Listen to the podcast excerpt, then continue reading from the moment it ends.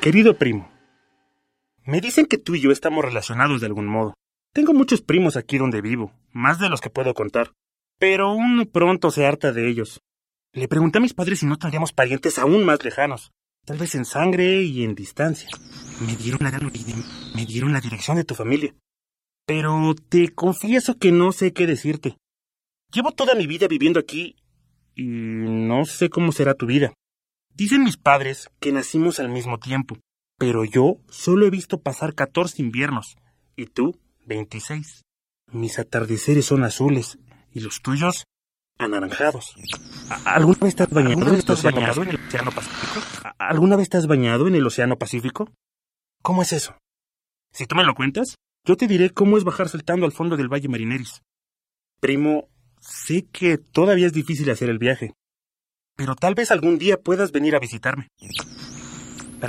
es una ciudad bonita en primavera. Bradbury es una ciudad bonita en primavera. Yo creo que es la más bonita de todo Marte. Con afecto, tu primo marciano. 38 de agosto del 2250. El Instituto Mexicano de la Radio presenta Historias Cienciacionales Ciencia para tus oídos.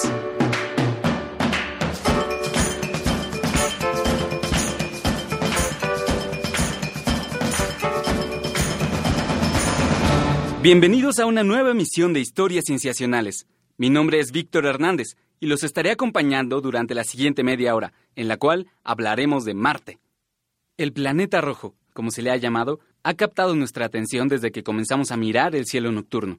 Ha sido objeto de adoración, terror, fascinación y más recientemente de estudio. En muchos sentidos, es similar a la Tierra, y uno de los debates científicos más acalorados del momento es averiguar si alguna vez pudo albergar vida, o si tal vez todavía la tiene en algún sitio escondido. Marte ejerce una atracción sobre nosotros porque es un espejo contra el cual podemos comparar nuestra vida en la Tierra. Pero estudiándolo desde lejos no podíamos saberlo todo sobre él, y es por eso que se han enviado muchas sondas y vehículos para explorarlo más de cerca. Probablemente el más conocido sea el explorador Curiosity. Este es el tercero en su tipo, de un linaje que nació hace 10 años. De él les platicaré en nuestra sección Momentos en la Ciencia. Momentos en la Ciencia. El 25 de enero de 2004, el rover Opportunity llegó a la superficie de Marte. Diez años después, sigue enviándonos información sobre el planeta rojo. Pero no está solo en su búsqueda. Con él está el más joven y quizá el más famoso de los robots exploradores marcianos, Curiosity. Desde su aterrizaje en el cráter Gale el 6 de agosto de 2012, el explorador espacial Curiosity ha hecho observaciones importantes. A continuación, mencionaremos las cinco revelaciones más significativas según la NASA. 1. Un hogar adecuado para la vida. Al estudiar rocas que se formaron en agua, Curiosity ha hallado carbón, hidrógeno, oxígeno, fósforo y azufre, la química correcta para que exista vida. De hecho, la primera muestra del interior de una roca reveló la existencia de arcilla con poca sal, lo que da evidencia de agua fresca, probablemente bebible. 2. Evidencia de un arroyo antiguo. Las rocas redondeadas que Curiosity halló descendieron algunas millas cuesta abajo. Dichas muestras cuentan la historia de un arroyo calmo de agua corriente en el que, si hubiéramos metido las piernas, nos hubiera cubierto hasta las rodillas. 3. La radiación pudo haber puesto en riesgo a los humanos. Curiosity ha experimentado niveles de radiación que exceden aquellos con los que la NASA ha lidiado. Dicha administración espacial se ha puesto a trabajar en el diseño de misiones seguras para los exploradores humanos. 4. La falta de metano. Curiosity ha estado examinando el aire marciano y no ha encontrado la presencia de metano. Debido a que los organismos vivos producen este compuesto químico, los científicos estaban entusiasmados por saber si podrían encontrarlo en Marte. Hasta ahora, la búsqueda continúa. 5. La mayor diversidad de ambientes cerca de la zona de aterrizaje. Los investigadores no esperaban riqueza y diversidad de tipos de suelo y rocas en el cráter Gale. Curiosity ha observado gravas, depósitos de cauces y agua, un tipo inusual de lo que es posiblemente roca volcánica, dunas de arena, transportadas por agua, lutitas, que son rocas sedimentarias constituidas por partículas del tamaño de la arcilla y del limo, y grietas llenas con minerales en sus venas. Todas estas rocas dan pistas sobre las características acuosas de Marte en el pasado. Curiosity, junto con sus hermanos Opportunity y Spirit, han mostrado que Marte fue alguna vez un planeta habitable por la vida. Sin embargo, las señas de esa vida hipotética todavía no se encuentran. Dejemos que los exploradores sigan rodando. Querido, querido primo, ha pasado un año y un mes desde nuestra última oposición. Tú sabes, ese momento en el que tu planeta y el mío están en línea recta hacia el Sol. Así le llaman los astrónomos por aquí. Supongo que le llaman igual en tu planeta. Qué curioso que tus astrónomos hayan estudiado mi planeta por tanto tiempo y los míos ahora estudien el tuyo. Claro que es solo por diversión, porque todo está en los libros. Pero muchos dicen que les da cierto tipo de nostalgia que no sabían que eran capaces de sentir. Sobre todo, les divierte comparar. De, vez en cuando, de vez en cuando detectan un huracán a la mitad del Océano Pacífico y se echan a reír por su tamaño. Como nosotros tenemos tormentas de polvo que pueden llegar a cubrir casi todo el planeta, eso no nos sorprende. Claro que una tormenta como esa no la quieres tener cuando estás afuera. Casi nos alcanza una hace unos meses, cuando fuimos a acampar al Monte Olimpo. Es un volcán hermoso. He visto fotos del Monte Everest de ustedes, pero lamento decirte que no tiene nada que hacer frente al Olimpo. Son 22 kilómetros de altura, la cual, me parece, triplica la del Everest. Además, es divertido escalarlo. No. Además, es divertido escalarlo porque en realidad no te das cuenta de que estás subiendo. Eh, tiene muy poca pendiente y es muy amplio. Tan amplio que una vez que llegas a la cima no puedes ver la base, porque antes se te acaba el horizonte. ¿Tú ya escalaste el Everest? Cuéntame. Con afecto, tu primo marciano. No había pasado momento alguno después de que pisáramos la Luna cuando pusimos nuestros ojos en Marte. Al día de hoy, se considera que el planeta rojo es nuestra plataforma de entrada al universo. Una vez que podamos llegar a él, habremos probado que somos capaces de abandonar definitivamente nuestro planeta hogar para aventurarnos al espacio. No hace mucho tiempo, la colonización de Marte era un tema de ciencia ficción, pero al día de hoy se plantea como una empresa científica y tecnológica asequible. Incluso es posible que muchos de nosotros podamos atestiguarla. De esto nos hablará Rodrigo Pacheco en nuestra sección Ciencia en el Mundo. Ciencia en el mundo. Hola Pach, ¿cómo estás? Hola Víctor, ¿bien y tú? Bien, bien, gracias. ¿Qué nos vas a platicar? Pues hablando del planeta Marte, pareciera que ya nos estamos acercando en el futuro, al futuro, porque hace tres años los fundadores de esta fundación que se llama Mars One Foundation, que es una organización sin fines de lucro, eh, se reunieron para comenzar lo que va a ser el primer proyecto para colonizar Marte. Ah, o sea que ya tendremos que estar haciendo las maletas para ir a Marte. Pues más o menos, porque el año pasado, concretamente en abril, comenzó la, las- la aplicación de solicitudes y a los cinco meses de que se abriera esta solicitud se mandaron 200 mil Sí. y bueno, la mayoría pues fueron de Estados Unidos, pero el 4% de ellas son mexicanos. Ah, vaya, entonces tal vez pueda haber un mexicano entre el primer equipo que colonice Marte. Pues sí, al parecer hay 20 elegidos, pero Ajá. todavía no conocemos sus nombres, conocemos el nombre de algunos. Ok. Y bueno, de todas estas aplicaciones que han recibido, se van a formar 10 equipos que, a los que van a entrenar por 8 años. Por ocho años. Sí, los van, a, los van a entrenar en una réplica del asentamiento marciano. Ajá. Y bueno, ¿qué, qué les van a enseñar o qué, cómo va a ser este aprendizaje?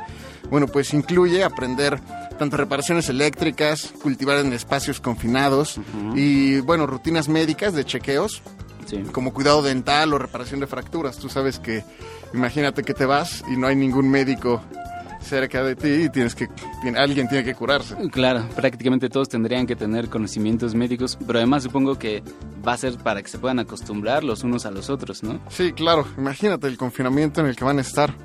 Pues en primer lugar, el confinamiento va a tomar, el, perdón, el viaje va a tomar de 7 a 8 meses.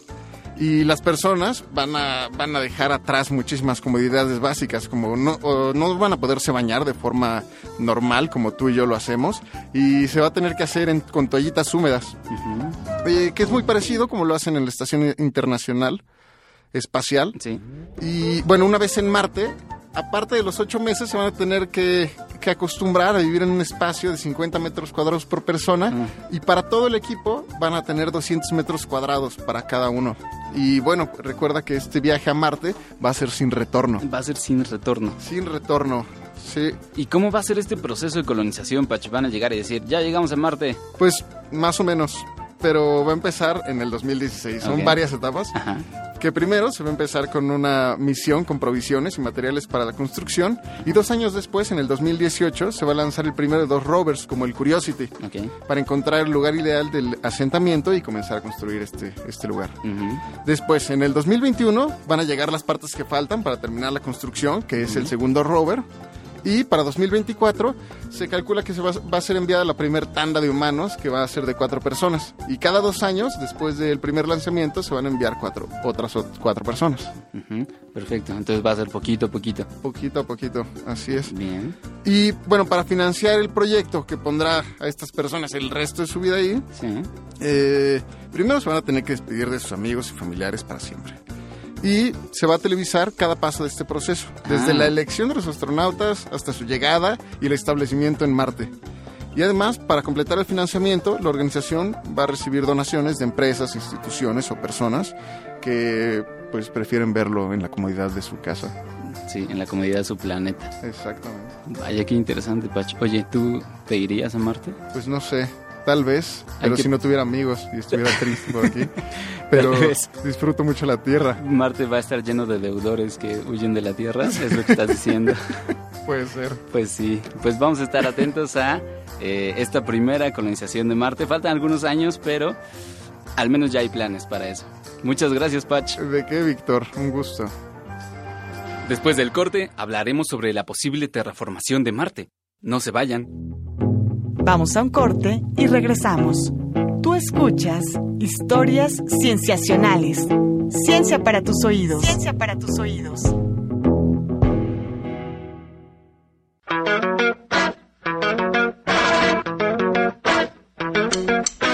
Estamos de regreso en Historias Cienciacionales. Ciencia para tus oídos. Ciencia para tus oídos. Regresamos a historias cienciacionales. Querido primo, me preguntas cómo es vivir en Marte. Bueno, no podemos salir mucho, por la radiación solar y todo eso. Ustedes no tienen que preocuparse, pues su magnetosfera todavía existe. La nuestra se perdió hace millones de años. Ya nada nos protege de los rayos ultravioleta y otras radiaciones dañinas. Los rayos del Sol también se han llevado a nuestra atmósfera y ahora solo representa el 1% de la atmósfera terrícola, ¿te imaginas? Vaya, ya estaba así cuando llegamos. Pero a veces uno sufre por las pérdidas del pasado como si lo hubieran sucedido aún. La temperatura también. Temperatura también es difícil de manejar. Normalmente tenemos una saludable temperatura de menos 60 grados centígrados. Pero hay días de verano en que hace un calor bárbaro y el termómetro sobrepasa los 0 grados centígrados. El récord ha sido de casi 27 grados centígrados. Positivos. Esos días hay abundantes tormentas de polvo y se forman torbellinos de hasta 10 kilómetros de altura. Preferimos quedarnos en casa, por supuesto. Además de que hay un ambiente más controlado, no tienes que sufrir por el polvo. El polvo está en todos lados. No puedes dejar fuera una cápsula de alimentos porque enseguida se llena de un polvo finísimo, del cual parece que no te puedes librar hasta que llega otra tormenta a llevárselo. Pero por lo menos no llueve. No imagino cómo sería que te cayera agua en la cabeza. Aquí solo hay agua en los polos, pero está congelada. En realidad, casi toda el agua que usamos la producimos nosotros mismos o la trajimos de Ceres. Ya sabes, ese planeta enano en el cinturón de asteroides. Bien mirado, no fue tan difícil. Es un viaje de menos de 2.000 kilómetros. Comparado con los 56 millones de kilómetros que hay entre tu planeta y el mío en su momento más cercano, es un paseo. Así que trajimos agua de Ceres, específicamente de debajo de su corteza, y la guardamos celosamente bajo techo. Si la dejáramos a la intemperie, en esta atmósfera tan delgada, se evaporaría enseguida. No hay suficiente presión. En fin, no es que me la pase mal. Creo que me aburriría mucho más en un lugar como la Tierra, con cambios modestos de temperatura. Aquí por lo menos siempre podemos hablar del clima. Con afecto, tu primo marciano. Entrevistas.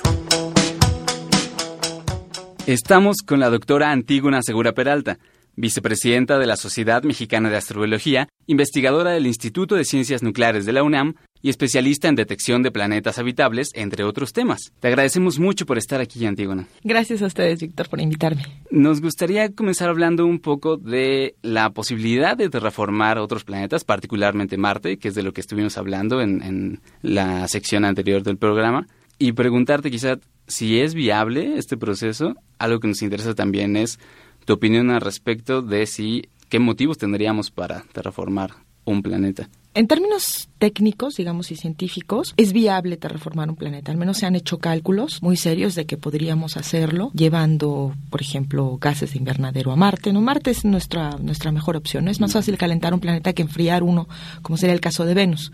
En, en aquí en el sistema solar habría dos planetas que podríamos terraformar, que serían Venus y, y Marte. Es más fácil calentar un planeta, como ya tenemos la experiencia, ¿verdad? Eso lo hemos hecho muy bien con la Tierra, que enfriarlo. Entonces, Venus requiere que se, ser enfriado, mientras que Marte requiere ser calentado. Eso sería mucho más fácil. Entonces, en principio sí, existen los cálculos, se han hecho, de hecho ya tienen pues más de 20 años estos cálculos que se hicieron y se han, se han este, ha hecho algunas contribuciones a partir de esos primeros cálculos. Entonces, científicamente se puede hacer. Ahora, el problema son los requerimientos en términos de energía y en términos ya tecnológicos de decir, a ver, ok, vamos a llevar un cohete o una serie de, de fabriquitas o vamos a poner allá algo que produzca los gases de efecto invernadero o llevar los gases de efecto invernadero. Esa parte es en realidad la complicada, porque ahorita, como están las cosas a nivel mundial, se han, de hecho, pues Estados Unidos y la Agencia Espacial Europea, la ESA, han cancelado muchísimas misiones porque son muy costosas y son misiones que se tratan nada más de poner un telescopio en el espacio. O sea, no estamos hablando de llevarlo a otro planeta, estamos hablando de ponerlo aquí afuera. Entonces, eso es un problema que sí es una limitante. Entonces, ¿qué se requeriría para que pudiéramos terraformar otro planeta? Se requeriría una eh, asociación a nivel mundial. Probablemente incluso los chinos deberían cooperar, cosa que también es complicada, ¿no? Ellos ya están mandando sus cosas a Marte, están demostrando su poderío económico a través de estas cuestiones tecnológicas. Primero mapearon la Luna con un este satélite llamado Chang'e y luego ahora llevaron un rover. Entonces, este tipo de cosas, las que han hecho los chinos, pues muestran que tienen ciertas capacidades, ¿no? Pero no podrían hacerlo tampoco solos, o sea, se requiere muchísima energía y eso implica dinero. O sea, energía en términos de combustible este, y además, pues personal que, que lleve a cabo todo, toda la planeación y eso. Entonces, eso requiere una, un consenso y una colaboración que no necesariamente se va a dar, yo no la veo por lo menos en los próximos 10, 20, 30 años. Habría muchos aspectos, tanto políticos, sociales, culturales, que habría que desarrollar a la par de los científicos, ¿no? Para poder emprender una, una tarea como la de terraformar Marte.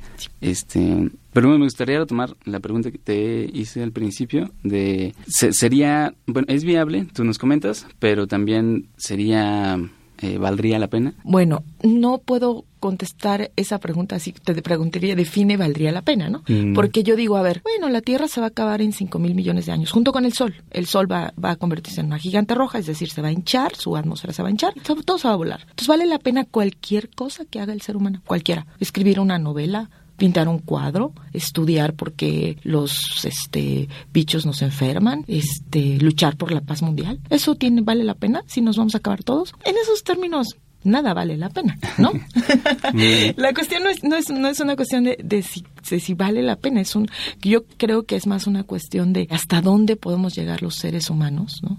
En esta idea de de controlar, de buscar nuevos espacios. Y en ese sentido me parece que sería el mayor proyecto de ingeniería que podríamos realizar. Y en ese sentido es un reto fantástico que a mí me gustaría ver. Hablando precisamente del reto que presenta, nos dices que comenzaría, bueno, quizá el primer punto de partida sería, pero calentar el planeta. Pero ¿cuáles pasos seguirían después de eso? Bueno, una vez que eh, eh, se calienta el planeta, pones gases de efecto invernadero, cambias la reflectividad del planeta de alguna manera para que absorba más energía. Entonces, eh, sabemos que Marte tiene agua en el subsuelo, tiene hielos de agua hielos de agua también en los polos y hielo de dióxido de carbono, que es lo que normalmente conocemos como el hielo seco, ¿no? Este que se usa en las fiestas de 15 años. Bueno, ese, ese hielo seco, digamos, está en los polos también. El dióxido de carbono sabemos que es un gas de efecto invernadero, pues fantástico, ¿no? Y el agua también lo es. Entonces, la idea es calentar el planeta para que estos, esto se derrita, el dióxido de carbono se, se sublime, es decir, pase a ser gaseoso, pase del estado sólido al gaseoso, y el agua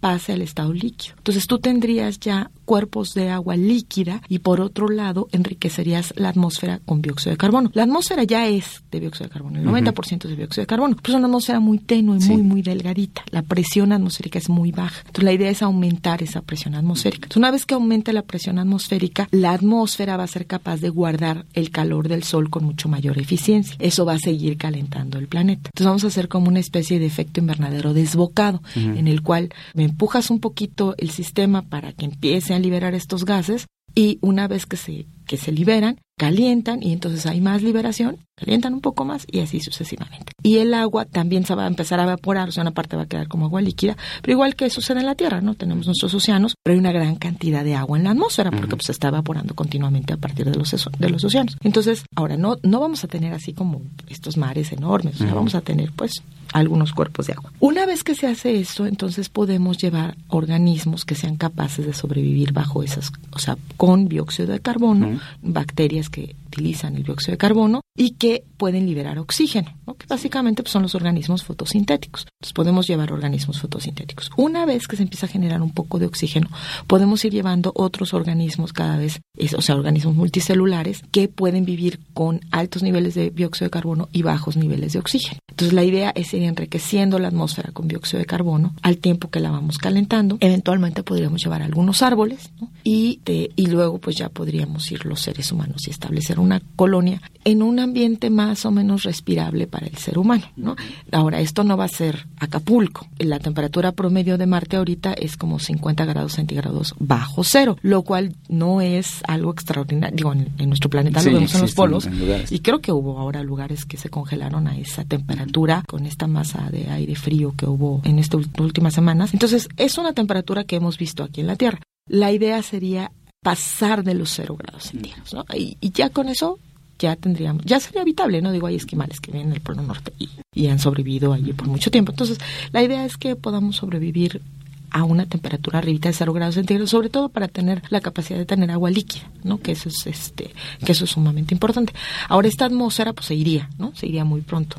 O sea, se iría muy pronto en términos geológicos. O sea, en, en otros millones de años, pues otra vez la, Marte no tiene la capacidad, porque es muy chiquito, no tiene la gravedad para retener esa atmósfera. Entonces, en unos, en unos millones de años, esa atmósfera se iría otra vez. Entonces, sería como temporal. Sí, sería, sería temporal. Ahora, millones de años, pues no suena mucho, ¿no? Claro, porque también imagino que todo el proceso sería largo. En realidad el proceso sería más corto. En 100 años podríamos calentarlo y en, digamos, en unos mil años podríamos tener una atmósfera respirable. Eso es lo que dicen los cálculos, ¿no? Más o menos. Entonces, en términos, en términos humanos sí suena mucho, pero en términos geológicos no. Y en términos de decir, bueno, si me va a durar millones de años, yo le invierto mil años y me va a durar millones, pues puede que me salga la cuenta, ¿no? En términos así de contador.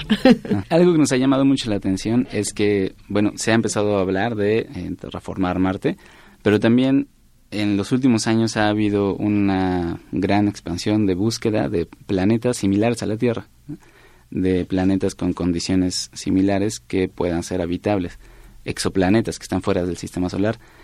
Y cuando uno dice sistema, eh, perdón, cuando uno habla de planetas habitables, da por hecho que está pensando también en algún momento ir ahí. No, es que ahí es donde está la parte que, que, que, a ver, nuestro, por ejemplo, llegar a Júpiter nos toma, antes nos tomaba como 10 años, ahorita nos toma del orden de 5 o 6 años. Llegar a Plutón pues nos, llega, nos toma como del orden de 10 años. Y esas son las naves más rápidas que hemos hecho hasta la fecha. La estrella más cercana está más o menos a 4 millones de años, 4 millones, 4 años luz de distancia, perdón. O sea, 4 años si viajáramos en como la luz, que es lo más rápido que existe, cosa que no podemos hacer. Entonces, los exoplanetas así cercanos, pues están en un radio de 10, 20 años luz, ¿no? digamos.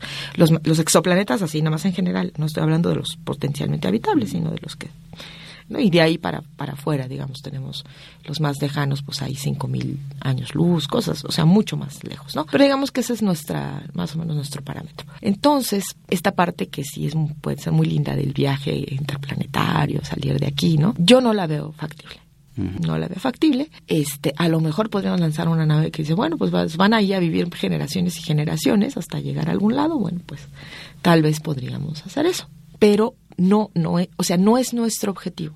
El objetivo de los que estamos buscando planetas habitables no es ir a a estos planetas, sino simplemente probar nuestra hipótesis de que la vida puede ser algo que, que puede surgir en otros mundos y que la Tierra no fue un caso especial. Eso es lo que nosotros queremos, probar una hipótesis. Pues se nos está acabando el tiempo. Te queremos agradecer mucho por el tiempo que nos concedes para esta entrevista, por tus comentarios. Muchas gracias. gracias a ustedes por la invitación. Se nos ha acabado el tiempo de esta emisión. Agradecemos la participación de Axel Becerril en la primera parte de este programa y a la doctora Antígona Segura por el tiempo para la entrevista. Pueden contactarnos en nuestras redes sociales, Facebook, Tumblr o WordPress como Historias Cienciacionales o en Twitter como arroba cienciacionales, todo con C. Ahí encontrarán las fuentes de información que usamos para este tema y otras lecturas de interés. Participaron en la realización de este programa Marcela Montiel en la producción, Carolina Durán en la edición y diseño de audio, Roberto Portillo en la grabación y Manuel Compatitla en los controles técnicos. Les agradecemos mucho. Nos vemos la siguiente semana con más ciencia para sus oídos. Hasta pronto. El Instituto Mexicano de la Radio presentó Historias Cienciacionales. Ciencia para tus oídos.